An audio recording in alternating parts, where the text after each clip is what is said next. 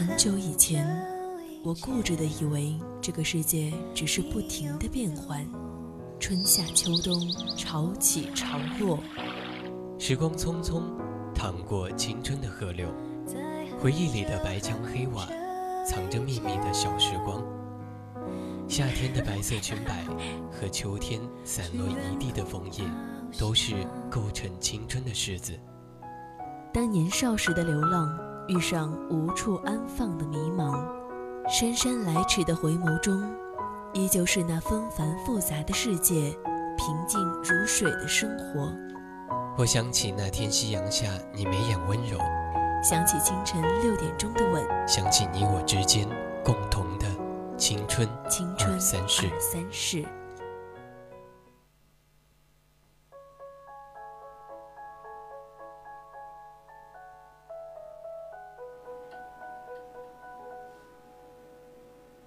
敬往事一杯酒，我们努力向前走，青春不回头。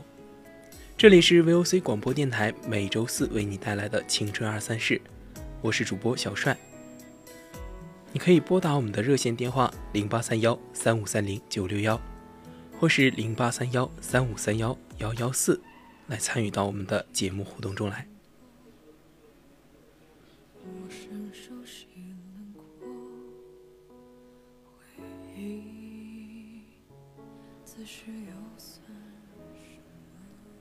董卿曾经说过一句话：“世间一切都是遇见，冷遇见暖就有了雨，冬遇见春有了岁月，天遇见地有了永恒，而人遇见人有了生命。人与人的相遇多是美好的，但短暂的幸福之后，却不一定有完美的结局。不必感叹人生若只如初见。”从当初的热情到最后的冷漠，也许并非是人心易变，只是因为你们走得太近了。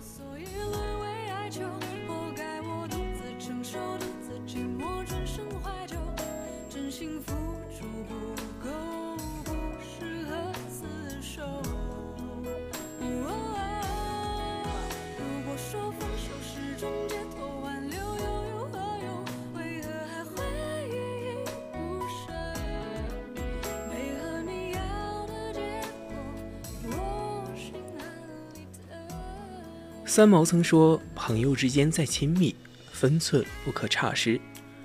自以为熟，结果反生隔离。年少时不理解，觉得朋友之间就应该亲密无间，穿一条裤子才好。于是对每一位朋友都以十二分的热情，恨不得对他们掏心掏肺。关系好的时候，你们就像连体婴，一起吃饭，一起逛街，一起玩耍，一起上厕所。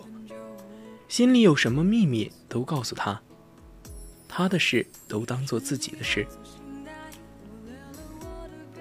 但是没过多久，你就发现，你只跟他讲过的秘密，他随口就告诉了别人。他做的不好的地方，你好意提醒，他却觉得你过于干涉他的生活。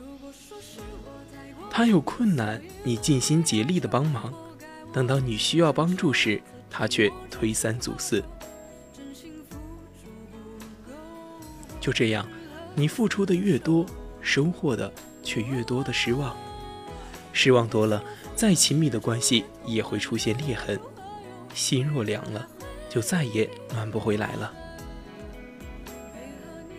现在回头看，当初那些形影不离的朋友，大多已经没有了往来。倒是以前并不算亲昵的朋友，至今还在联系。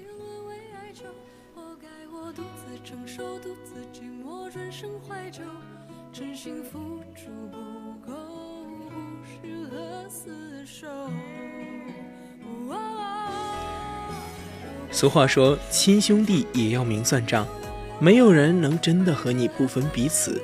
走得太近，只会让原本快乐的友谊变得沉重，让原本简单的关系变得复杂。吃饭七分饱，对人七分好，交钱就不要延伸，不要高估你在别人心里的位置，也不要对别人抱有过高的期望。梁秋实的《谈友谊》里写道：“君子之交淡如水，因为淡，所以才能不腻，才能持久。好的友谊就像一杯清水，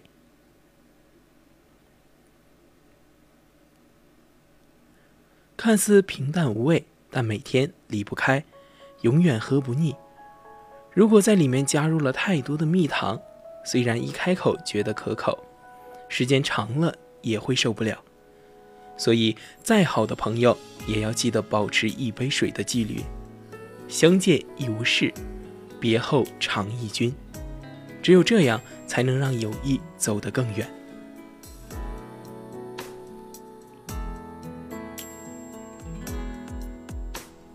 寥寥几句算多，陌生熟悉轮廓，此时又算什么？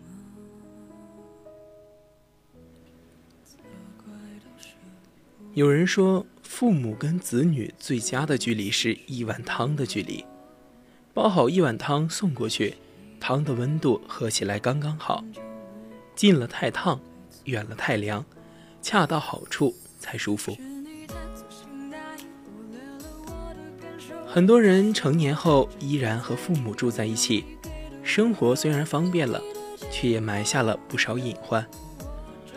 他们一边享受父母的照顾，一边嫌弃父母唠叨，一边伸手找父母要钱，一边埋怨父母干涉自己的生活。结婚后，这种矛盾会更加明显。生活习惯的不同，教育理念的差异，都容易产生磕磕绊绊。倘若处理的不好，就会闹成一地鸡毛，既伤了父母的心，也给年轻人添堵。不是父母和孩子之间不够爱，而是两代人都有自己的活法，谁也无法改变谁。所以，与其抓紧不放，不如主动放手，学会保持一碗汤的距离。想念时可以随时见面，平时又不会打扰彼此的生活。那些离不开父母的孩子，永远也长不大；离不开父母的，离不开孩子的父母，也会错过太多人生的快乐。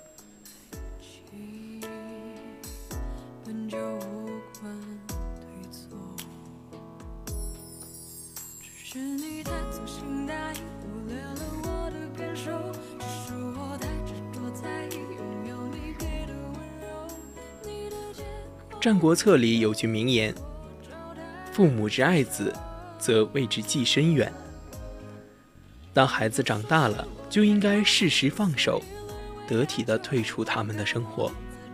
要相信，谁离了谁都能活得很好。只有完全独立的人，才能主宰自己的人生，创造属于自己的幸福。我们的这一生并不长，如果你的前半生都在富养孩子，那么后半生请务必学会富养自己。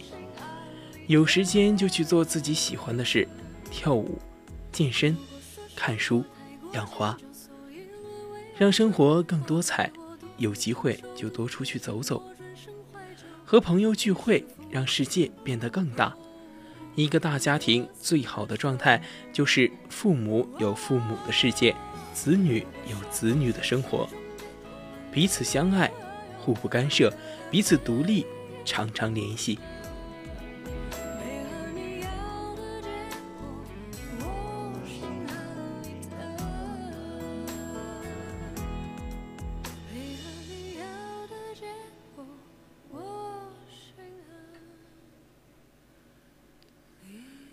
陷入热恋的人，总希望和爱人无时无刻的粘在一起，想知道他心中所有的秘密，想和他保持零距离。但是走进婚姻后，却发现，即使天天见面的枕边人，也有不愿意提及的事情，也需要属于自己的空间。若一味的挤压彼此的空间，就像按弹簧一样，往往会适得其反。曾经在一个电视节目上看到，一对年轻夫妻结婚才三个月就要闹分手，分手原因却让人啼笑皆非。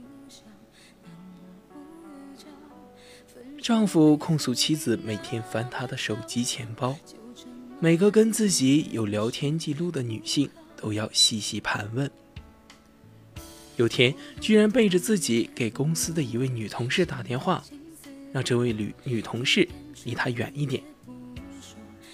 这位丈夫还说，每天回家感觉就像回监狱，这样的日子他实在受不了。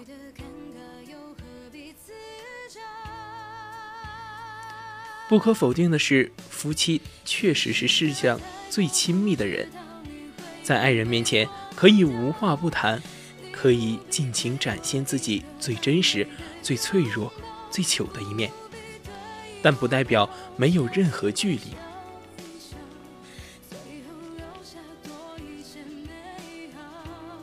两个人隔得远不可怕，可怕的是心不在一起。婚姻最大的悲哀，莫过于两个人挤在同一张床上，却做着不一样的梦。刘若英曾说：“夫妻间最好的状态就是窝在爱人怀里孤独。”她这样总结她和丈夫的关系：心里是亲密的，生活是独立的。他们的家里中间的厨房和餐厅是共同空间。两头的书房是各自的独立空间。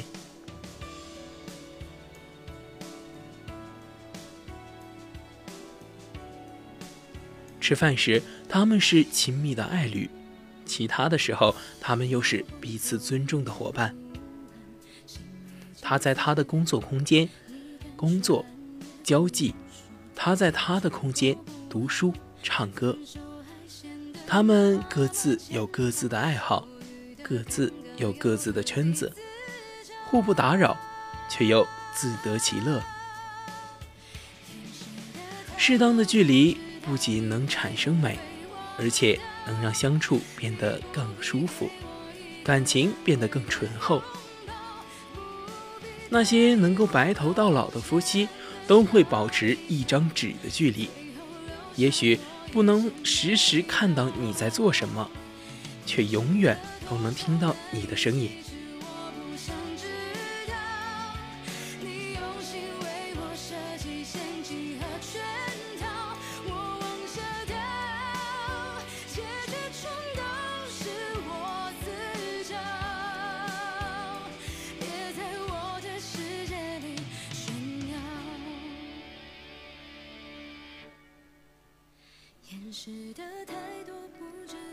有些窗户纸不必非要捅破，有些小事不必刨根问底，给彼此留下一点余地，也是给婚姻留点清新的空气。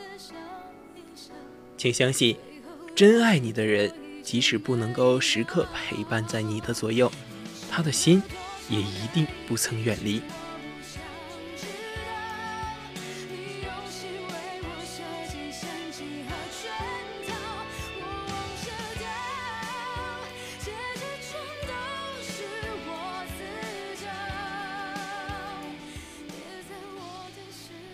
有时候走得太近，其实是一场灾难。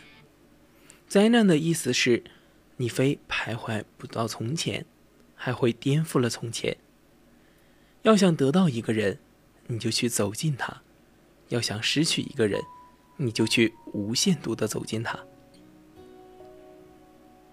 近的好处是熟悉，而近的坏处是太熟悉。在这个世界上，唯一能够熟悉的人，只有自己。否则，无论谁在对方，都是一种大忌。人类的所有美感，其实是一种陌生感和遥远感。一览无余了，只会徒生厌倦。人还有一种德行，就是你陌生一些，他反而敬畏你。稍微熟悉一点他可能会拿捏你。因为你的七寸已经袒露在那里。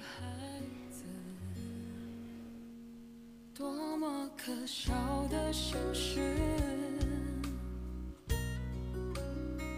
只剩我还在坚持皇帝身边的宠臣被砍了头的多了去了。领导身边的红人瞬间臭了的也多了去了，好的一塌糊涂的朋友分崩离析的更多了去了，深爱的恋人各自天涯也是很多，曾经有多喜欢，此后便有多腻歪。前一刻看到他全是好，后一刻看到的便全是坏。好好的在距离上，坏坏的在距离上。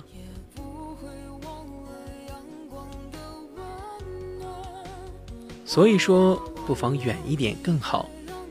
人间最美的距离，或许就是将够着又够不着的地方吧。费心思的意思，大概就是费尽心机去对付别人的心思。且江湖险恶，活得越费心。同事之间你得周旋，上司面前你得小心翼翼，不三不四的人那里你也不能不声不响。你得人一面，鬼一面。总之，你需听得了流言，躲得了暗箭，穿得了小鞋，走得了夜路，防得了恶狗，躲得过豺狼。有时候一句话，你早已经忍到牙咬得嘎嘣作响了，场面上的事还要应付到谈笑风生，泰然自若。而往往这样下来的结果是，把最好的脾气给了别人，把最坏的情绪给了家人和父母。一个人欺负最多的，往往是身边的亲人，因为开罪于别人。可能会让自己失去很多，而得罪这些人，可以没有一点成本。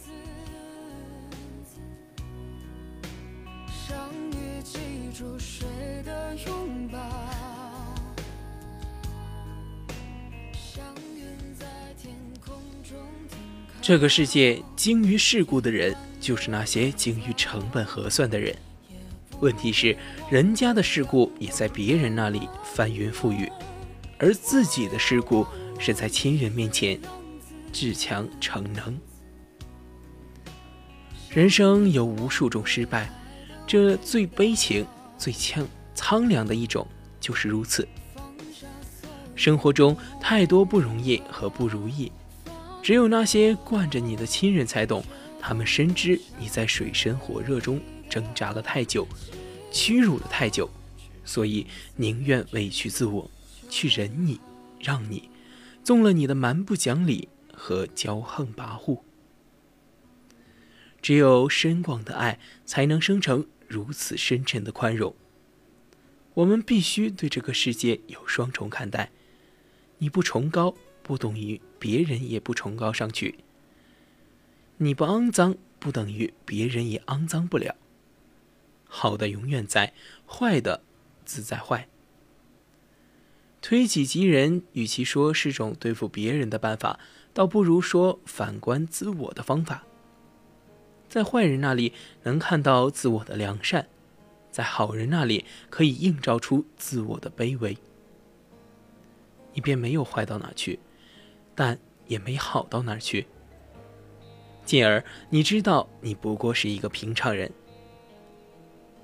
所以，这个世界必须有好人。也必然有坏人，其与其他人杂夹中间，左是温暖，右是荒寒，一番温暖，一番荒寒，使之人世间有人雪中送炭，就有人落井下石；有人唱赞歌，自然也有人找麻烦。至此，看透了，也看清了。看透了，就是知道该来的总会来；看清了，就是明白艰难的日子也终会过去。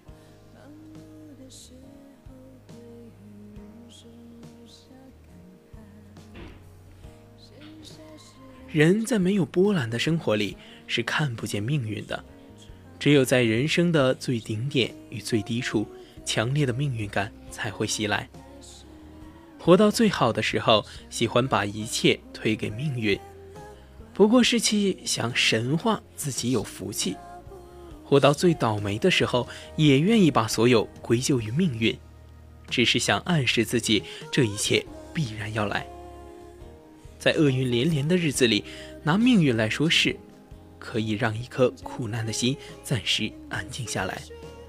当然了，命运也未必总是一念天堂。一念地狱，譬如有些东西追逐一生也得不到，有的人一辈子也逃不开，这也是一种命运。这时候的命运感其实是一种无力感，因为追到后来你没了力气，躲到后来你没了方向，于是只好在心里苦苦的喊一声：“苍天啊！”这到底是怎么了？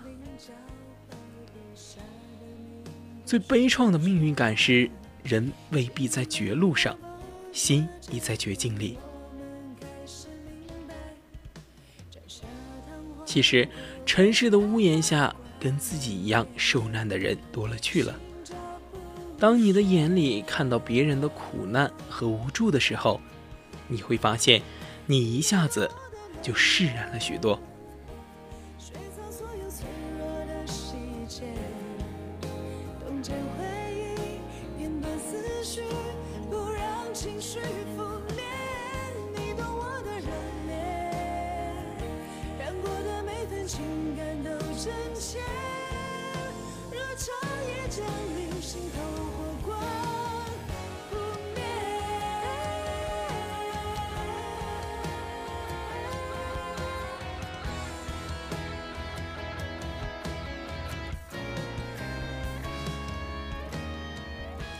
想起一句很美的诗：“世界上最遥远的距离，不是生与死的距离，而是我就站在你面前，你却不知道我爱你。”两个人的距离有多远，从来都不是山高水远，甚至不是生离死别，而是两颗心能否彼此理解、彼此相爱。离得太远，当然遗憾；走得太近，也同样是场灾难。朋友如此，亲人如此，爱人亦是如此。余生，愿我们学会给彼此留点空间，相互支持，但不过分依赖。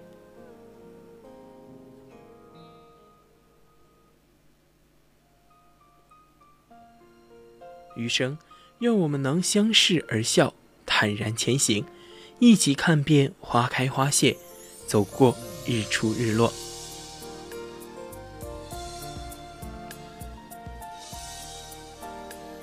好了，今天的青春二三事到这里就要和大家说再见了。敬往事一杯酒，我们努力向前走，青春不回头。我是主播小帅，我们下期再见。听着你说你现在的改变。